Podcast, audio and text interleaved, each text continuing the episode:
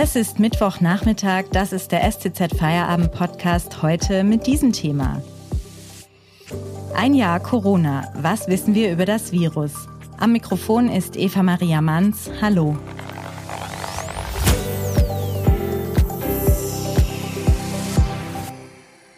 Es ist schon fast ein ganzes Jahr her, dass erste Fälle einer seltsamen, hoch ansteckenden neuen Lungenkrankheit in China gemeldet wurden.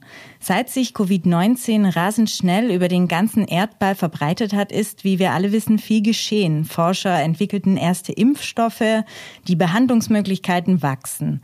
Doch immer noch ist im Hinblick auf die Herkunft des Virus einiges unklar.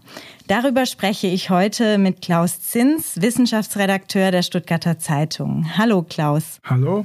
Klaus, am 10. Januar hat die Stuttgarter Zeitung jetzt zum ersten Mal in einem kurzen Agenturstück über eine unbekannte Lungenkrankheit in China berichtet. Was hast du dir denn damals gedacht? Ja, das ist auf der Wissenschaft gekommen und äh, als ich die Meldung gesehen habe von DPA, war mir klar, dass es gefährlich werden könnte. Und zwar deswegen war mir es klar, weil ich 2003, 2002, 2003 die SARS-Epidemie damals auch als Wissenschaftsredakteur hautnah in der Berichterstattung zumindest miterlebt habe. Die Ängste, die Befürchtungen, die Ausbreitung in Kanada zum Beispiel oder auch hier in Deutschland, in Frankfurt und auch die Ängste in manchen Krankenhäusern, wenn sie hochinfektiöse und hoch, sehr kranke SARS-Patienten behandeln müssen müssten. Und deswegen war mir klar, dass es sein könnte, dass es was Gefährliches wird. Es könnte aber auch sein, dass es wie bei der Schweinegrippe zum Beispiel im Sande verläuft oder auch SARS letztendlich ja, äh, besiegt wurde durch intensive Maßnahmen. Es war dann ab, ab da eine Gratwanderung zwischen Panik und eben doch Respekt vor diesem Virus zu schildern. Und äh, das haben wir dann halt in den nächsten Wochen und Monaten gemacht, bis sich gezeigt hat, dass es eine Pandemie wird.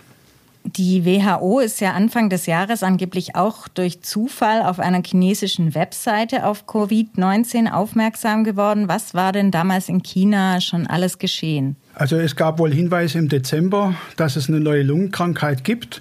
Äh, da ist auch dieser berühmte Augenarzt Li Wenliang, der seine Kollegen davor gewarnt hat, der in Netzwerken gewarnt hatte und dann auch von den Behörden entsprechend in Anführungszeichen getriezt wurde und der später ja, festgestellt, oder wo man festgestellt hat, dass er recht hatte und er selber dann im Alter von 34 Jahren Anfang Februar an Covid-19 gestorben ist. Ähm, die WHO ist äh, offiziell am 31. Dezember unterrichtet eingerichtet worden, 2019. Äh, später hat sich herausgestellt, dass sie damals nachgefragt hat aufgrund eines lokalen Berichts in der Internetseite von der Gesundheitsbehörde von Wuhan. So wird äh, berichtet. Ähm, und erst dann äh, Anfang Januar, so am 3. Januar, offiziell die Bestätigung hatte. Ähm, jedenfalls haben daraufhin auch die Chinesen insgesamt das deutlich nach außen mehr kommuniziert als vorher. Später gab es ja dann immer wieder Gerüchte, das Virus sei auch schon viel früher in anderen Teilen der Welt ausgebrochen gewesen. Was ist denn da dran? Ja, es gab äh, vor allen Dingen in Europa, aber auch andernorts haben sie äh, Untersuchungen gemacht, in Frankreich zum Beispiel an Patienten äh, im Elsass oder auch in der Nähe von Paris, die an einer Lungenkrankheit schwer erkrankt waren. Und im Nachhinein in den Blutproben haben sie das Virus, das Coronavirus äh, SARS-CoV-2 nachgewiesen. Ähm, es gibt auch die Möglichkeit, im Abwasser äh, Virusreste, also genetisches Merkmale des Virus nachzuweisen.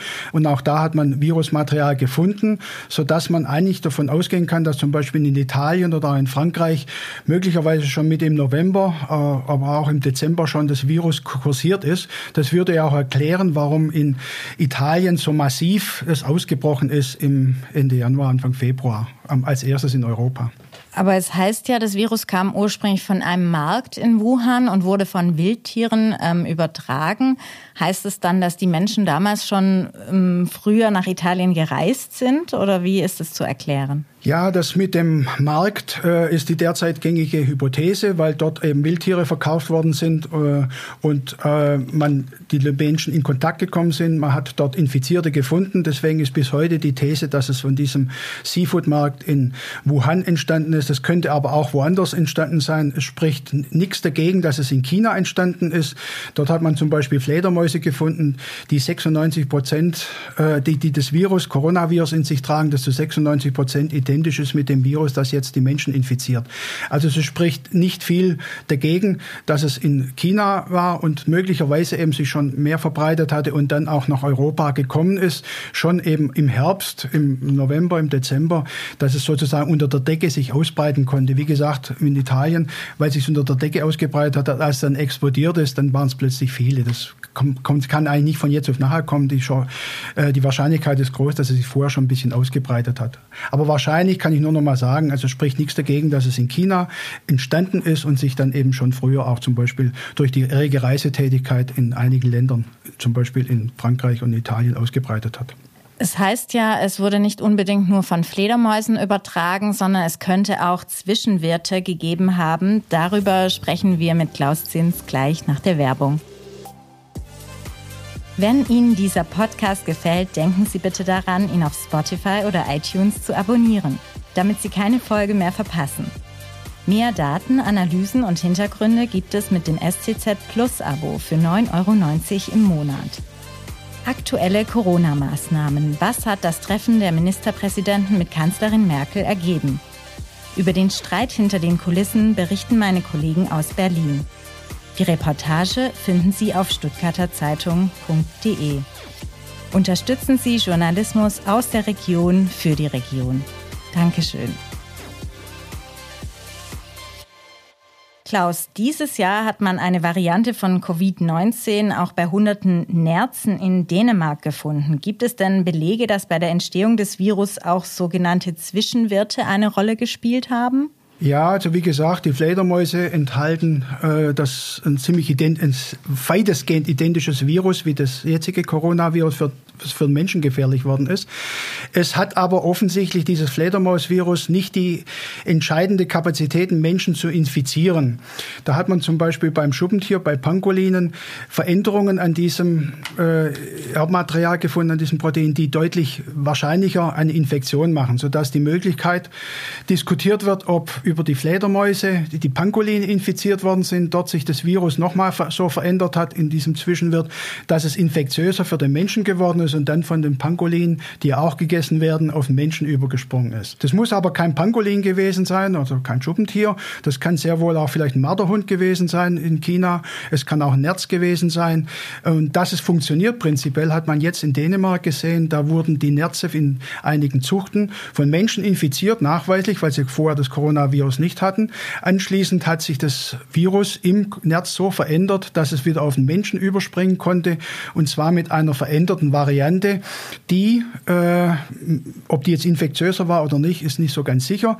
Jedenfalls, man kann aber nachweisen, dass die vom Nerz auf den Menschen übergesprungene Variante unterschiedliche genetische Ausstattung hat, sodass man eben da sagen konnte, die hat sich im Nerz verändert. Und sowas könnte auch passiert sein äh, mit diesen Fledermausviren.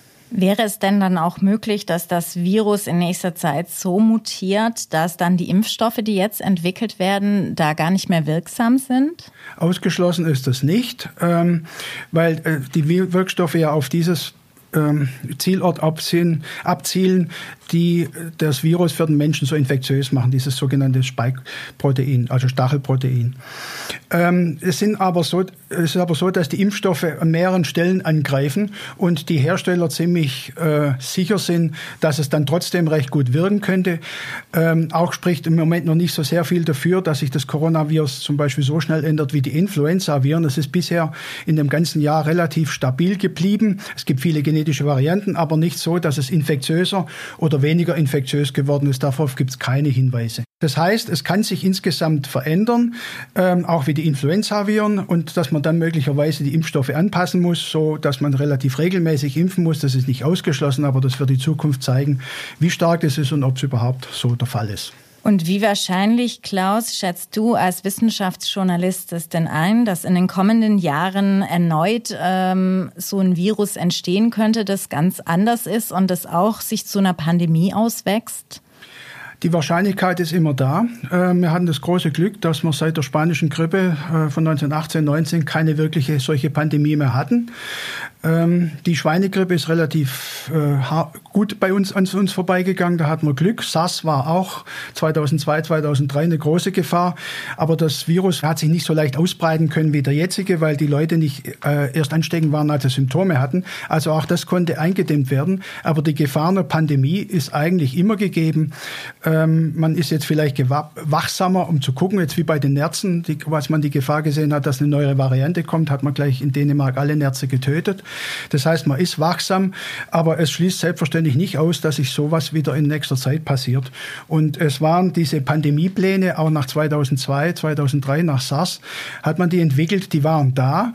Und äh, es gibt durchaus Wissenschaftler, die sagen, Leute, ihr wart gewarnt, das ist nicht aus dem heiteren Himmel gekommen, man hat sich nur nicht mehr vorbereitet, weil in den letzten Jahren dank Schweinegrippe und SARS alles gut gegangen ist. Und diesmal ist es halt nicht wirklich gut gegangen. Wäre man denn in Zukunft besser vorbereitet? Im Moment ist man sicherlich gut vorbereitet, ja.